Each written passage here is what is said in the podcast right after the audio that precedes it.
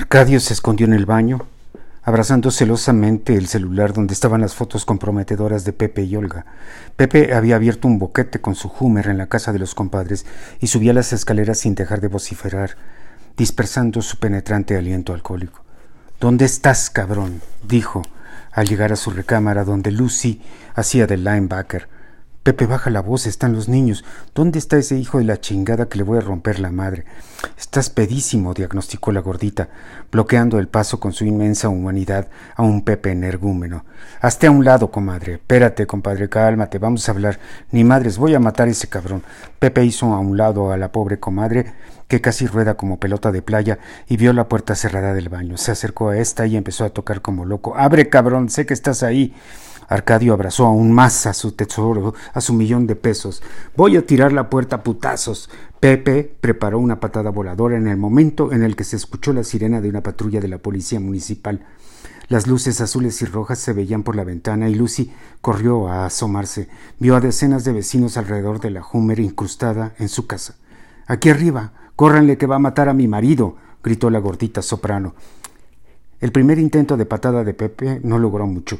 La puerta rechinó y se hundió de la parte donde impactó el zapato del enajenado de Pepe. Lucy recordaba un rezo moviendo las manos con un rosario imaginario. Dios te salve María, llena eres de gracia. Los agentes de la corporación, ágiles, raudos y eficientes, bajaron de su unidad y corrieron hacia dentro de la casa, metiéndose por el boquete, seguidos por una parvada de vecinos. Pepe preparó otra patada. Esta sí logró quebrar el marco de la puerta. La patada fue acompañada con un sonido como de costillas rotas. Pepe, sin embargo, con la dosis de alcohol y la adrenalina, se desequilibró al dar la patada, así que terminó en el piso de nalgas, pues.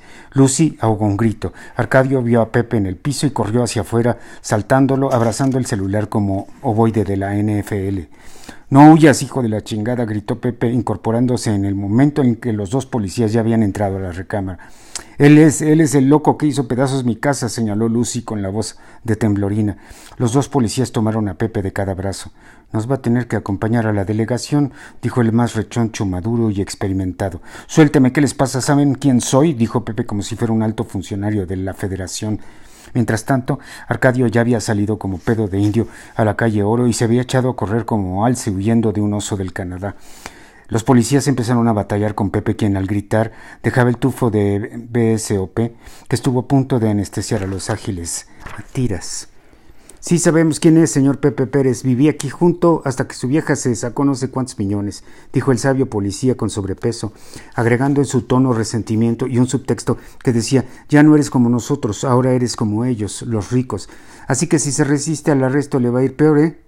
Agregó en un tono amenazante el azul de la panza pulquera que no permitía que el deshilachado chaleco antibalas cerrara adecuadamente.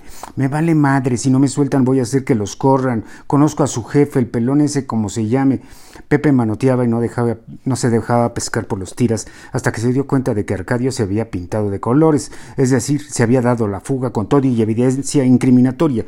¿A dónde se fue ese hijo de la chingada? preguntó enojándose más, zafándose de los oficiales y corriendo hacia afuera, empujando a los tres hijos de Arcadio que miraban la escena realmente divertidos y a Lucy, que ya estaba haciendo planes de lo que se compraría con el millón de pesos. Los policías se arrancaron detrás de Pepe. El oficial líder tomó su walkie-talkie y al tiempo que corría bamboleando la panza, hablaba por este pidiendo refuerzos a todas las unidades. Pepe salió de la casa de los compadres en la calle Oro buscando con la mirada a Arcadio, quien ya había dado vuelta en otra calle para desaparecer. Los vecinos lo miraban como si fuera un narco detenido por la siedo. Todos sabían que se trataba de Pepe Pérez y que su mujer se había sacado una la nota en el chispazo, aunque desconocían la razón por la que el energúmeno había estampado la Hummer nuevecita en la casa de Arcadio, abriendo un túnel como del Chapo Guzmán, ni por qué, con ojos de Jack Nicholson, en The Shining buscaba a aquel para destriparlo. El policía más joven llegó hasta Pepe y lo trató de detener. Él, sin embargo, se resistió repitiendo que era muy picudo, que tenía mucha lana, que podía hacer que los corrieran de la corporación, que conocía al jefe Pelón, a Ebrard, al Peje, a Manlio Flavio, a Muñoz Ledo y que en pocas palabras se iban a arrepentir. El jadeante panzón llegó hasta Pepe y trató de pedirle de buena gana que se subiera a la patrulla y que hiciera todas las aclaraciones pertinentes en la agencia del Ministerio Público de Catepec de Morelos, la más cercana. Cuando se trataba de ayudar a un colega, los policías del Edomex se pintaban solos. A veces cuando había un asalto bancario llegaban tarde, pero todos juntos. De repente había catorce patrullas afuera del banco, cuando los asaltantes ya estaban tomando el sol en la Riviera Maya. Al llamado del panzón acudieron cuatro patrullas que con sus sirenas y sus torretas de todo vapor taparon la calle Oro. Parecía una situación de película, como cuando unos malosos están dentro del banco y han tomado a los clientes como rehenes. Pepe veía las torretas y creía que estaba teniendo una alucinación roja y azul, cuando sintió un toletazo en las rodillas y un fuerte dolor en la boca del estómago. El frenético alcoholizado cayó al piso, de rodillas, luego de bruces, ante la exclamación de los vecinos y la reiterada referencia al poder de corrupción del dinero.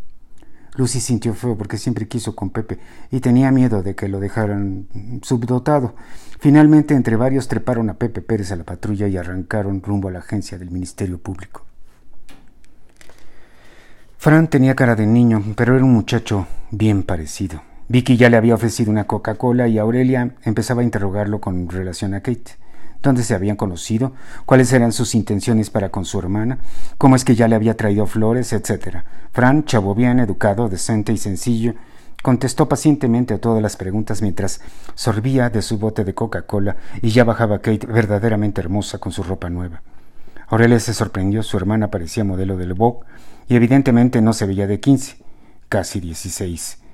Vicky se acercó a Kate y le dijo que tuviera cuidado, que los mustios eran los más peligrosos. Kate no dijo nada, le sonrió a Fran y agradeció las flores.